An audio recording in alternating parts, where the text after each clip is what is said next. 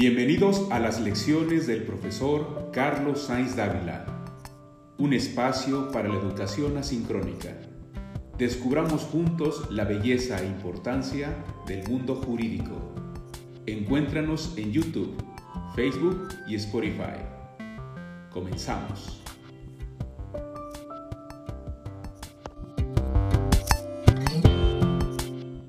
Bueno, pues eh, comenzaríamos a platicar eh, la primera de las cinco actividades que decimos son actividades vulnerables, ya habíamos dicho, son actividades lícitas, legales, sin embargo, que son vulnerables para que en un momento dado, por medio de ellas, a través de una simulación, se realicen actos indebidos, lo que platicamos en algún momento eh, configura esta parte del lavado de dinero. Entonces, la primera que vamos a platicar es la que tiene que ver con el ofrecimiento habitual o profesional de operaciones de mutuo o de garantía o de otorgamiento de préstamos o créditos con o sin garantía por parte de sujetos distintos a entidades financieras. ¿Esto qué quiere decir?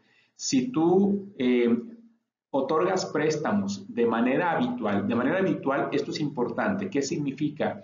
Que o es parte de tu objetivo, o es parte de tu objeto social, o es parte de tu propósito comercial, a eso te dedicas, o lo haces de manera regular.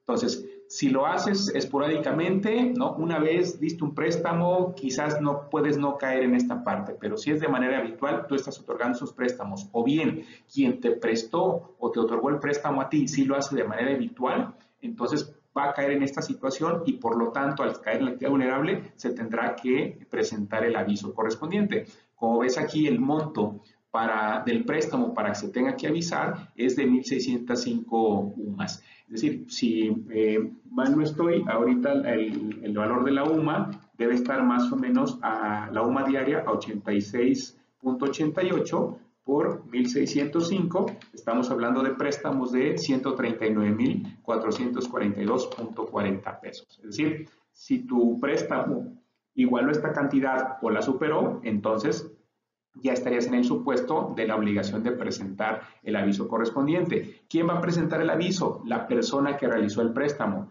Si tú realizas el préstamo, tú tienes que estar en el padrón, como decíamos, entrar al portal y enviar el aviso por estas operaciones, identificando en este caso a la persona que le hiciste el préstamo. Si tú fuiste la empresa o como constructor recibiste el préstamo, ¿ok? Entonces tú no vas a presentar el aviso, pero quien te otorgó el préstamo te va a avisar. De una manera o de otra, la autoridad sabrá que tú recibiste el préstamo o en su momento quién lo otorgó.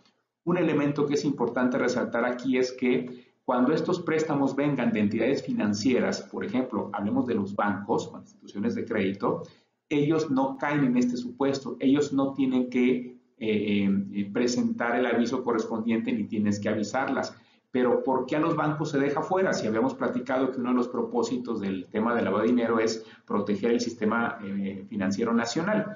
Bueno, es que ellos tienen una obligación similar, pero está no en este marco jurídico de la ley de antilavado, sino está en otro marco que es el que regula a las entidades financieras y su funcionamiento. O sea, no te preocupes, de todos modos la información le va a llegar a la autoridad. Bien, eh, aclararte también que cuando hablamos de UMAS, eh, nos referimos a las unidades de medida de actualización. Si tú revisas la ley, que te estoy dejando los, los archivos y las ligas para que puedas eh, consultarla directamente, eh, podrás ver que se refiere a salarios mínimos. Sin embargo, hace un tiempo hubo una reforma donde se desindexó el salario mínimo y se establecieron estas unidades de medida de actualización a partir de las cuales se va a tomar la referencia para cuantificar montos y no el salario mínimo, el salario mínimo, perdón, de tal suerte que eh, tú podrás ver ahora que el salario mínimo es mucho más alto que la UMA, la unidad de medida de inversión, ¿no? Y eh, también te dejo aquí, para el caso concreto de esta actividad, al final de la, de la lámina puedes ver que hay una liga, que también la vas a encontrar al inicio de este material, eh, en todo el apartado donde vienen todas las ligas, donde tú puedes acceder a ese video en YouTube, que es un video de la Secretaría de Hacienda, donde te, es un tutorial o te explica cómo entras al sistema y cómo llenas el aviso correspondiente por esta actividad, esperando que si tienes una oportunidad, navegues en eso y puedas hacer alguna información útil o el hacerlo es un ejercicio eh, didáctico, digamos, para, para mejorar tu experiencia de aprendizaje.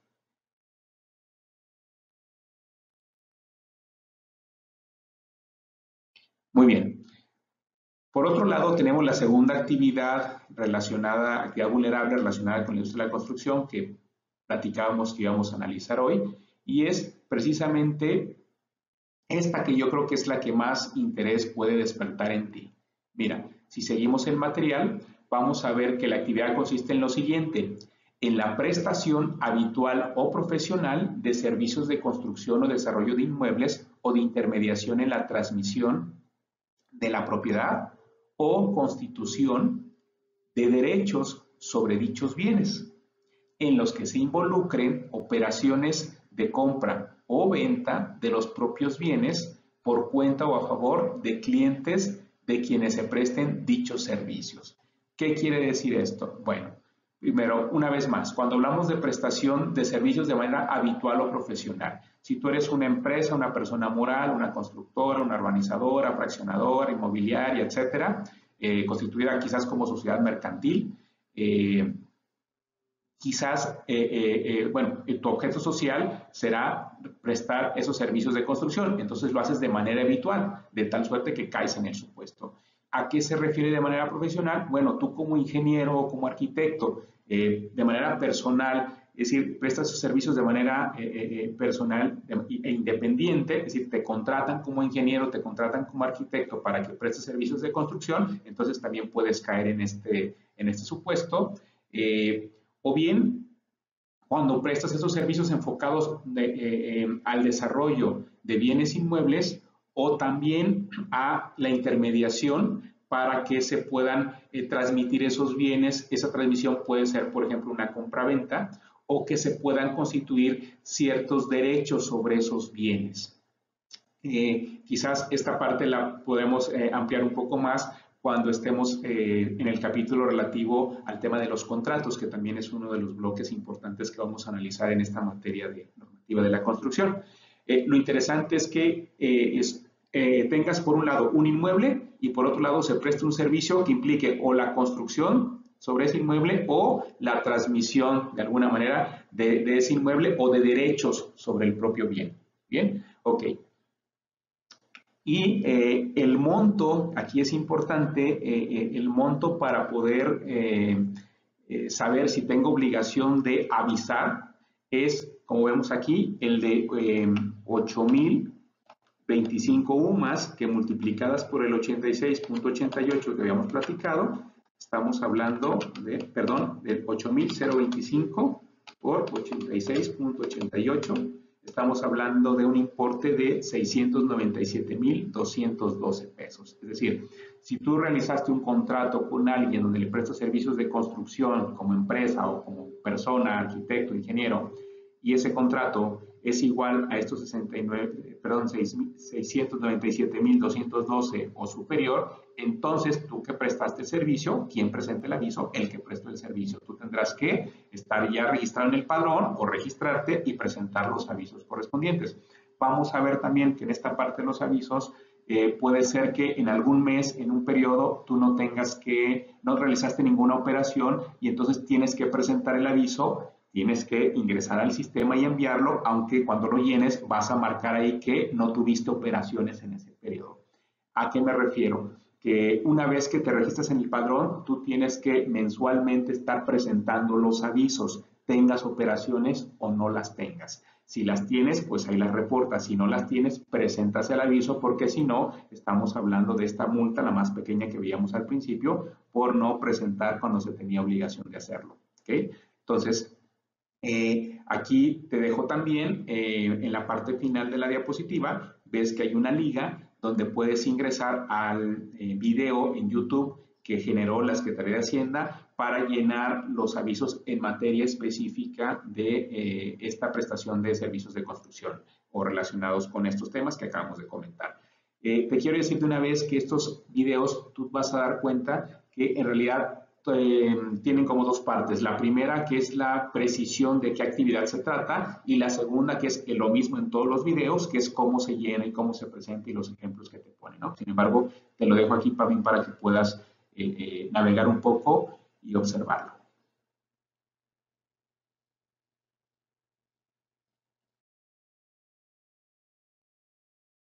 Bien, continuando con la tercera actividad vulnerable en materia de lavado de dinero relacionada con la industria de la construcción, eh, relacionada de manera directa, eh, hablamos de eh, este, esta actividad que consiste en la comercialización o distribución habitual profesional de vehículos nuevos o usados, ya sean aéreos, marítimos o terrestres.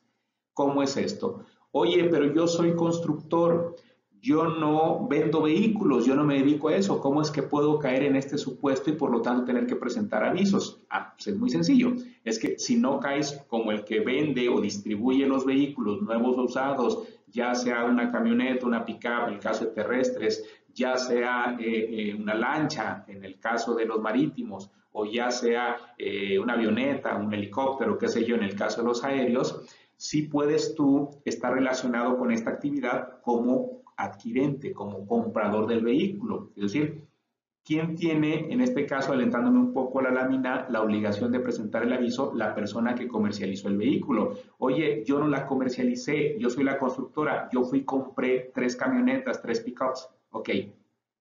Entonces, ¿qué va a pasar? Que la, el lote o la agencia, según el caso, si fue nuevo usado, que me lo vendió, me va a pedir ciertos datos para abrir mi expediente como, como cliente, para poderme identificar y poder llenar el aviso y enviárselo en su momento a la autoridad.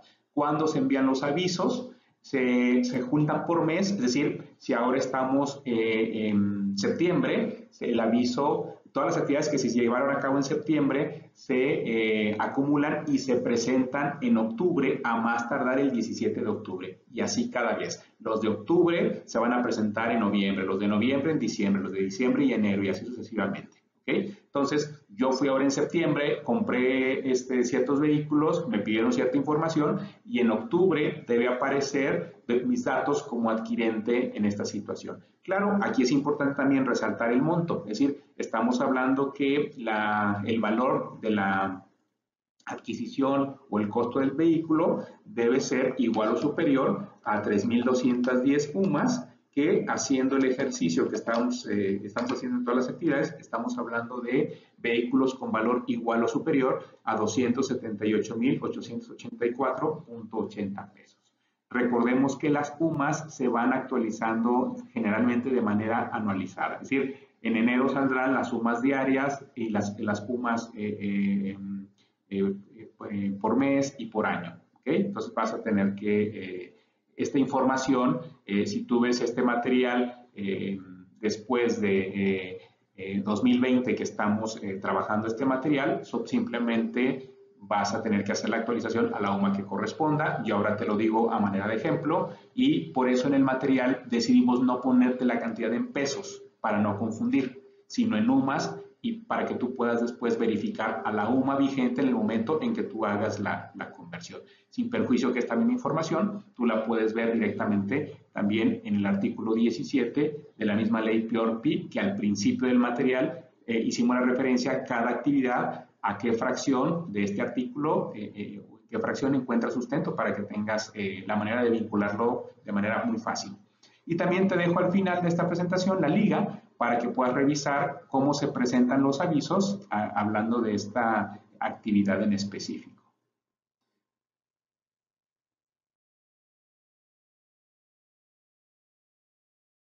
Bien, continuando con la siguiente, es la cuarta eh, actividad vulnerable relacionada con la industria de la construcción. Bueno, es una actividad que está redactada muy extensa, pero estamos eh, comprimiendo la redacción a lo que creo que más injerencia puede tener o te puede interesar como ingeniero o como arquitecto o como constructor en general. Y nos referimos específicamente a la prestación de servicios profesionales de manera independiente, es decir, no eres empleado, sin que medie relación laboral con el cliente respectivo, aquí se confirma, en aquellos casos en los que se prepare para un cliente o se lleve a cabo en nombre y presentación del cliente operaciones de, por un lado, vemos aquí en el inciso 1, compraventa de bienes inmuebles o la cesión de derechos sobre estos. Y o en un segundo punto, la constitución de fideicomisos, entre otras. Es decir, Cuando decimos entre otras, decimos que hay otras más, pero son las que quisimos rescatar más vinculadas o más directamente relacionadas con el tema de la construcción. En términos generales, ¿a qué nos estamos refiriendo aquí? A servicios inmobiliarios. Es decir, tú participas en un servicio inmobiliario como, como eh, eh, eh, gestor o como mediador para que se dé o cual determinada adquisición o venta de inmuebles o bien a ti te contrata la constructora que ya está en la fase de comercialización de las unidades habitacionales, por ponerle ejemplo, y entonces tú vas a ganar ahí una comisión, bueno, estás ahí como, como mediador, entonces puedes caer, tienes que eh, observar y tener cuidado, sobre todo de, los, de las, eh, eh, las actividades, para que revises si estás en el supuesto y en todo caso se tenga que presentar el aviso correspondiente. Aquí va a depender mucho también cómo está la estructura corporativa de esta parte, si estás fungiendo como comisionista o si eh, estás al amparo este, de la operatividad que te va marcando la misma empresa para determinar quién va a presentar, quién va a presentar el aviso correspondiente. Aquí podemos establecer una regla general. ¿Quién debe presentar eh, el aviso? Por regla general, la persona que prestó el servicio en un momento dado. Entonces, hay que tener eh, en cuenta esta, la estructura y las formas en cómo se realizó la prestación del servicio para determinar quién lo prestó y entonces sería de entrada este prestador quien eh, eh, debería presentar el aviso correspondiente. Y quiero llamar la atención también en el segundo punto, que es la constitución de fideicomisos.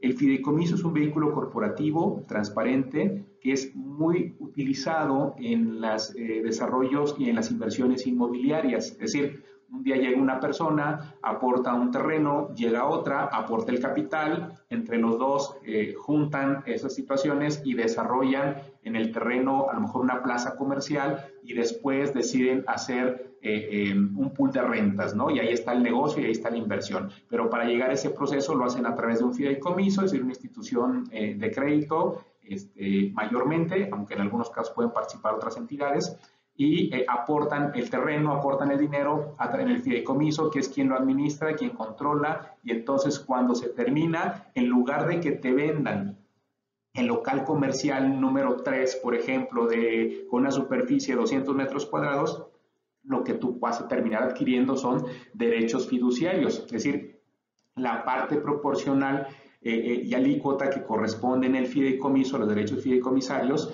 que, que, van a representar que tú eres dueño de una porción a través de esos derechos, pero en realidad quizás tú no vas a ser dueño específicamente del local número 3, sino vas a ser dueño de una parte de todo, de acuerdo a tu participación o de acuerdo a la adquisición de los derechos del fideicomiso que hiciste, y por lo tanto es el día de mañana, cuando se renten esos locales, en este esquema muy conocido de pool de rentas, lo que va a suceder es que te van a, dar tu participación de las rentas conforme al ticket o conforme a la participación de los derechos que tuviste. Entonces, tú eres dueño de todo, pero no está determinado específicamente que eres dueño de una parte de un local número tal, tantos metros en específico, sino es una proporción a través de la determinación de los derechos del fideicomiso. ¿no? Eh, entonces, te dejo también aquí al final de la, de esta lámina, te dejo también eh, la liga para que puedas ver cómo se presenta el aviso, eh, el tutorial de cómo se presenta el aviso en el caso de estas actividades en concreto.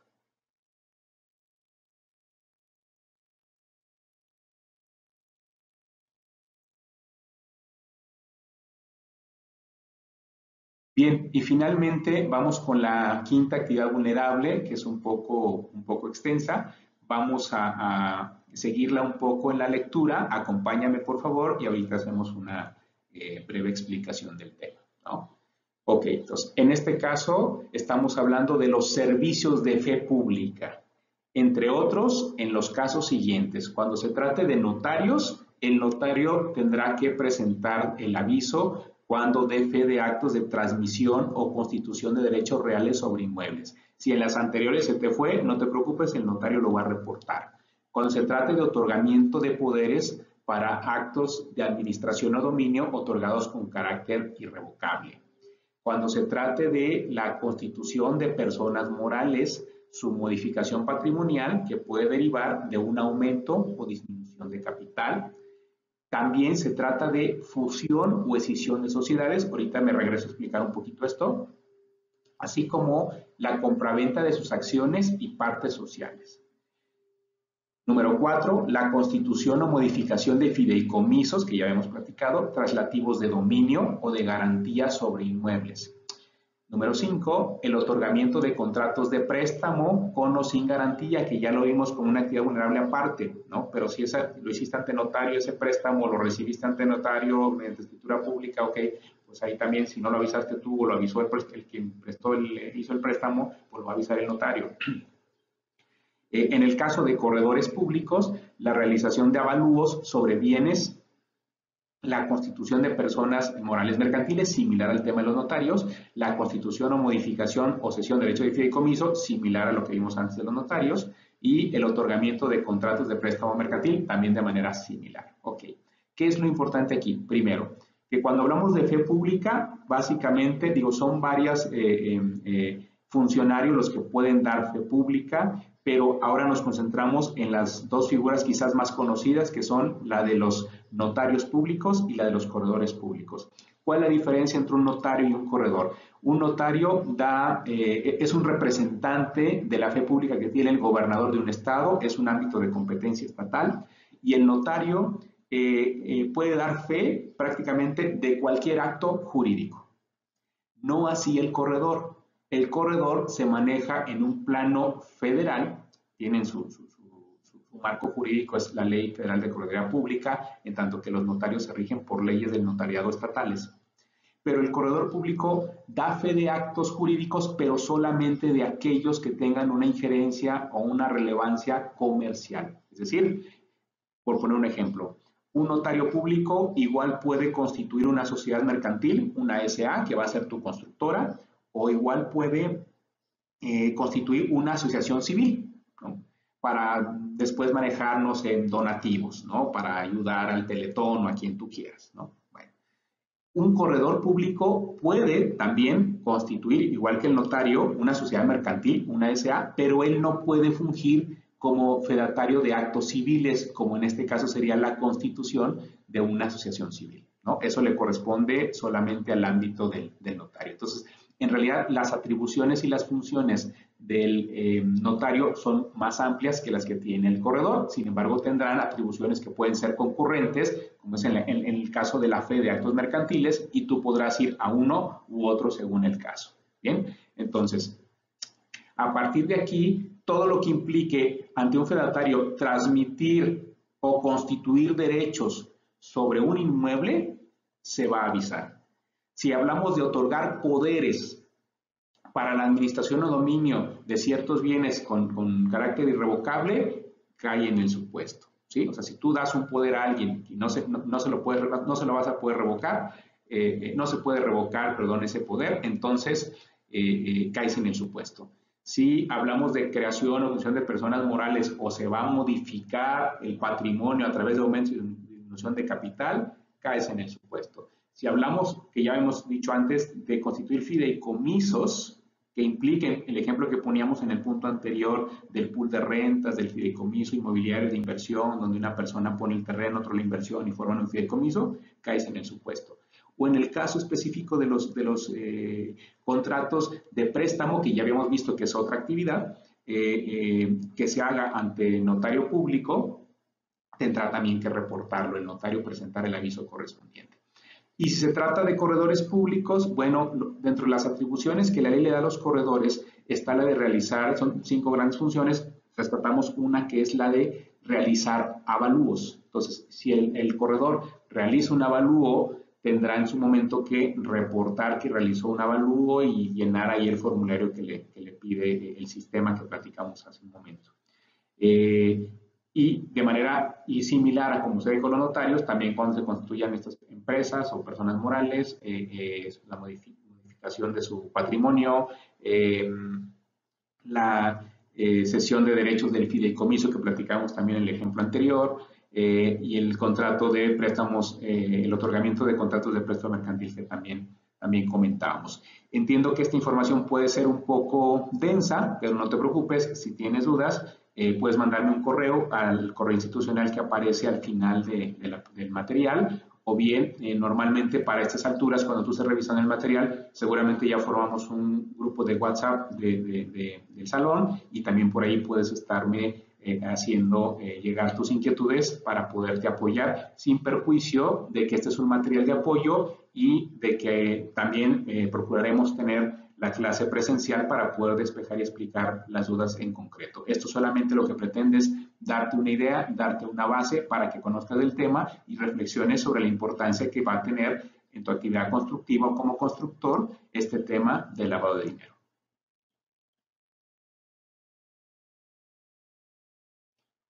Bien, bueno, en este ejemplo que estábamos analizando, ¿quién va a presentar el aviso? Bueno, pues el fedatario, ya sea el notario del corredor que te prestó los servicios de fe pública y también te dejo aquí eh, la liga para que puedas revisar eh, el, tutorial de parte de Hacienda de cómo ingresar al sistema y cómo presentar en estos temas los avisos, que en realidad será el notario quien lo, quien lo dirá, ¿no? Pero vaya, sería quizás muy lúdico que tú lo, eh, navegues un poco.